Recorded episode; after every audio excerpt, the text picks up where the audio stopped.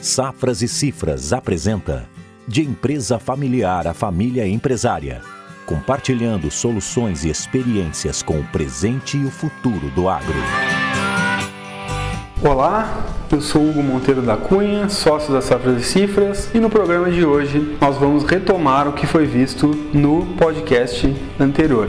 A gente conversou sobre o que é o imposto de renda, as principais novidades, quem precisa declarar e eu trouxe dois pontos principais de exemplificando o porquê que o produtor rural precisa se preocupar com o imposto de renda. O primeiro foi a evolução dos órgãos fiscalizadores e da fiscalização da Receita Federal do Brasil, e o segundo foi o planejamento tributário. O produtor precisa se importar mais com o imposto de renda porque o imposto de renda não começa em março e abril, ele deve ser monitorado durante todo o ano. Então, retomando no último episódio, eu terminei falando sobre um exemplo de um produtor que tem uma receita bruta de 10 milhões uma margem média nos últimos anos de 20% sobre a receita bruta e eu afirmei que esse produtor ele deve estar pagando aproximadamente 500 mil reais de imposto de renda. E para quem se assustou, eu trago algumas hipóteses. Se algum produtor tem mais ou menos essa média de faturamento e não está pagando esses 500 mil de imposto, só pode ser por esses motivos que eu vou trazer agora. O primeiro, esse produtor pode estar com um estoque alto de produtos que ele não vende para não pagar imposto.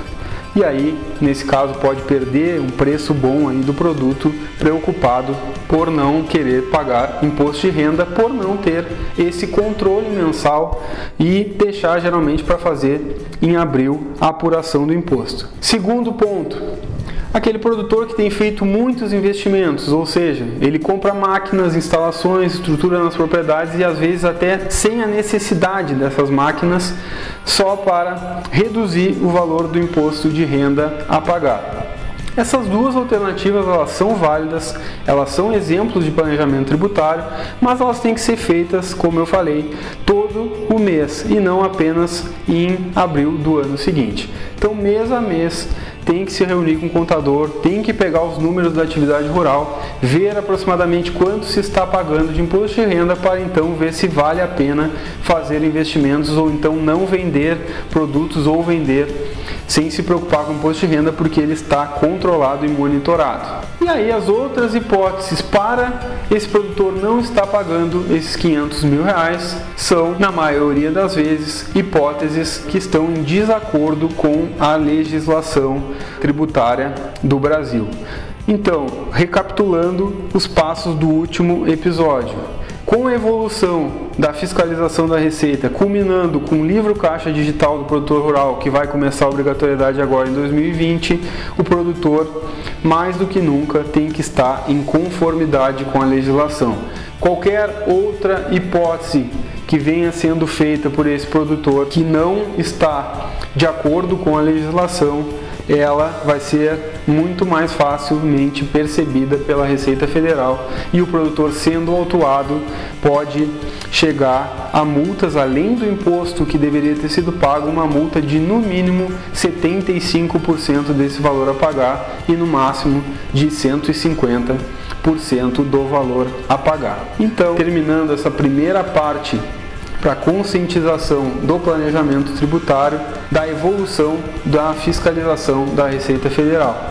Então, primeiro ponto, esse produtor tem que acompanhar o imposto de renda mês a mês e não deixar apenas para abril quando não tem mais nada para fazer, porque já foi fechado o ano de 2019 e ele tem que estar preocupado com a evolução da fiscalização e principalmente com os impactos que vão ser trazidos pelo livro Caixa Digital também mais à frente eu vou explicar nesse podcast. Um outro ponto também que pode fazer com que esse produtor não pague esses 500 mil reais, que é totalmente legal, é esse produtor então repartir essa, esse valor de 10 milhões que ele tem de receita com outras pessoas através de formas de exploração permitidas para a atividade rural. Mas não basta apenas dividir receita em várias declarações. Né? Tem que ter uma forma de exploração regrada com um contrato e que de fato exista. Certo? Então vamos para a segunda parte desse podcast das safras e cifras sobre imposto de renda e livro caixa digital do produtor rural.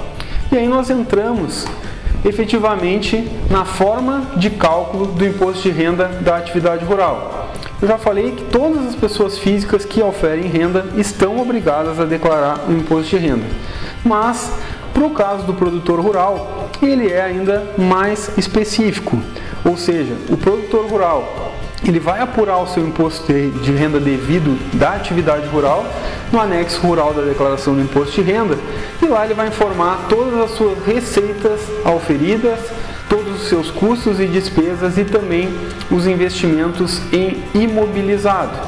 Então é assim que funciona a, o cálculo do imposto de renda da atividade rural. E essa tributação da atividade rural, ela pode se dar simplesmente eu pego as minhas receitas menos minhas despesas e investimentos, vai me dar um resultado real da minha atividade rural. Então esse resultado real eu vou levar à tributação na tabela progressiva do imposto de renda que vai até 27,5%. Ou a legislação do imposto de renda permite o produtor rural que, em vez de usar esse resultado obtido real da atividade rural, ele pode optar por um resultado presumido que é 20% da receita bruta. Ou seja, o produtor rural vai ter que escolher qual é a melhor forma de tributação, se é pelo resultado real, receitas menos despesas, ou 20% da receita bruta, e essa base de cálculo escolhida, resultado ou então 20% da receita bruta, é que vai ser levado junto aos demais rendimentos para a base de cálculo do imposto de renda tributado a até 27,5%. Certo, pessoal? Então essa já é uma primeira forma de planejamento tributário. É um dos itens que tem que se levar em consideração. O produtor pode tributar de duas formas, ele pode escolher a mais vantajosa para ele, seja por resultado ou resultado presumido. E nós temos outras particularidades na declaração do imposto de renda do produtor rural pessoa física, que são os modelos de exploração da atividade rural. Então esse produtor rural, ele pode tanto explorar individualmente a atividade rural, como ele pode, por exemplo, quando tem bens comuns ao casal, quando é casado por uma comunhão universal de bens, por exemplo, ele pode escolher se ele tributa 100% numa declaração ou 50% numa declaração de um cônjuge e 50% na declaração do outro cônjuge. Também é forma de planejamento tributário. Às vezes vale mais a pena dividir entre o casal e às vezes vale mais a pena que o próprio, apenas um desses contribuintes declare a atividade rural. E aí, ainda existem outras formas que todas elas devem ser feitas através de um contrato de exploração. Que essas formas são então o arrendamento, que é quando eu exploro a atividade rural numa área de um terceiro, a parceria, que é quando eu também exploro na área de um terceiro, mas ao contrário do arrendamento, na parceria eu corro riscos junto com quem está me cedendo a área. Ou seja, no arrendamento eu acerto que eu vou explorar aquela área e pagar um valor fixo ao proprietário da área em retribuição ao uso da terra. Já na parceria, esse valor ser pago ele é incerto, ele depende de um percentual que vai estar estipulado no contrato que tem que respeitar o artigo 96 do Estatuto da Terra. E essa diferença entre arrendamento e parceria é bem importante da gente ressaltar, porque não caracterizado o risco, essa, por mais que o contrato seja de parceria, não tendo risco, ou seja, tendo um valor fixo a receber, ele é caracterizado pela Receita como um arrendamento. E qual é o impacto disso? A parceria. Cada parceiro vai tributar as suas receitas de acordo com o seu percentual, ou seja, vai levar para a tributação no anexo rural do imposto de renda apenas aquele percentual que lhe cabe na exploração e vai tributar como atividade rural podendo ter o benefício de escolher sobre 20% da receita bruta, no máximo de 27,5% de imposto de renda, por exemplo, daria o máximo que se pagaria sobre o faturamento bruto seria 5,5%. Já no arrendamento, quem recebe o valor por ceder a área está sujeito a uma tributação direta, ou seja, não vai ser levado ao anexo rural e essa tributação vai incidir mensalmente através do Carnê-Leão até 27 por, por 27,5% de imposto de renda. Resumindo, o arrendamento ele é muito mais oneroso para quem cede a terra. E as outras formas de exploração que nós temos são o comodato, que tem que ter muito cuidado também. O comodato é aquela cessão gratuita do imóvel, então eu cedo o meu imóvel para um terceiro explorar sem cobrar nada em troca, mas isso tem que cuidar que para a Receita Federal, se eu ceder o meu imóvel e não receber valor em troca, se para quem eu ceder não for parente de primeiro grau, como pais e filhos, irmãos ou cônjuges, esse comodato também é tributado como um arrendamento. E a outra forma de exploração é o condomínio, que é quando uh, cada condômino tem um percentual das áreas e ele vai levar para o anexo rural as despesas e as receitas desse condomínio no percentual que lhe cabe do condomínio, certo? Então, pessoal, vistas as formas de exploração da atividade rural, a gente chega na última parte sobre planejamento tributário. Então, o planejamento tributário da atividade rural ele pode se dividir em duas fases. Ou seja, a primeira fase ela é a estruturação do meu modelo de exploração. É onde eu vou escolher como eu vou explorar essa atividade. Se eu vou explorar individualmente, se eu vou dividir com o meu cônjuge ou se eu vou fazer uma parceria, um arrendamento ou um comodato ou se eu tenho áreas em condomínio. Essa exploração, do, essa estruturação do modelo de exploração é o início do planejamento tributário.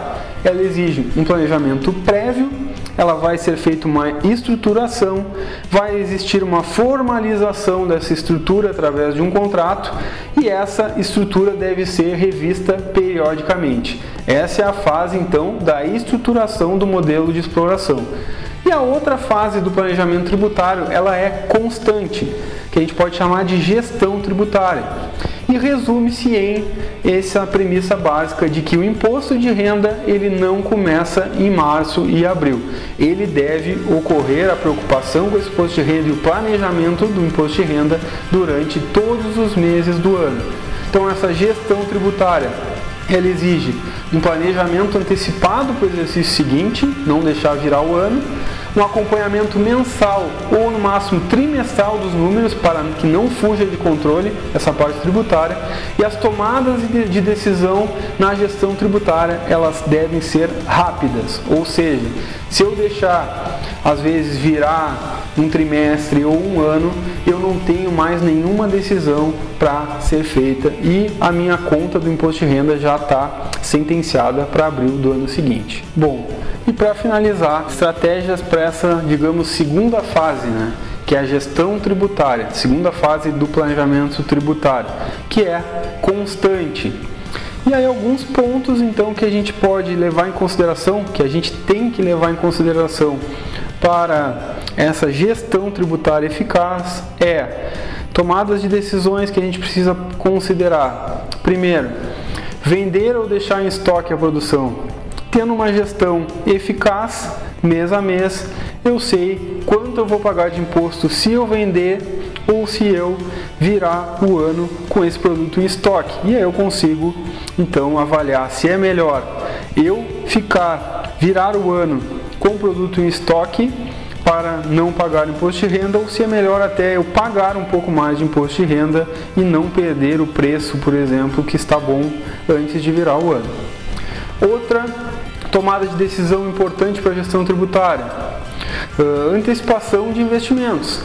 Eu posso estar pagando muito imposto de renda e ao invés de comprar uma máquina sem saber se ela vai reduzir o meu imposto, por exemplo, ou se eu não estou precisando daquela máquina, que às vezes vira um peso, em vez de ajudar, ajuda um pouco no imposto de renda, mas eu desembolsei um dinheiro que eu não precisava por uma máquina que não precisava comprar no momento.